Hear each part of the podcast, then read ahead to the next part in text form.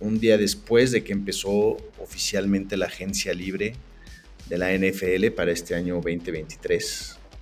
Prácticamente Derek Carr era el, el, QB, digo, después de Lamar y Aaron Rodgers, el, el, el, más este, apetecible, ¿no? Para poderse colocar, se colocó y de ahí disparó una cadena con Jimmy Garoppolo yéndose a Raiders, no sé, algún otro coreback este, que se haya acomodado.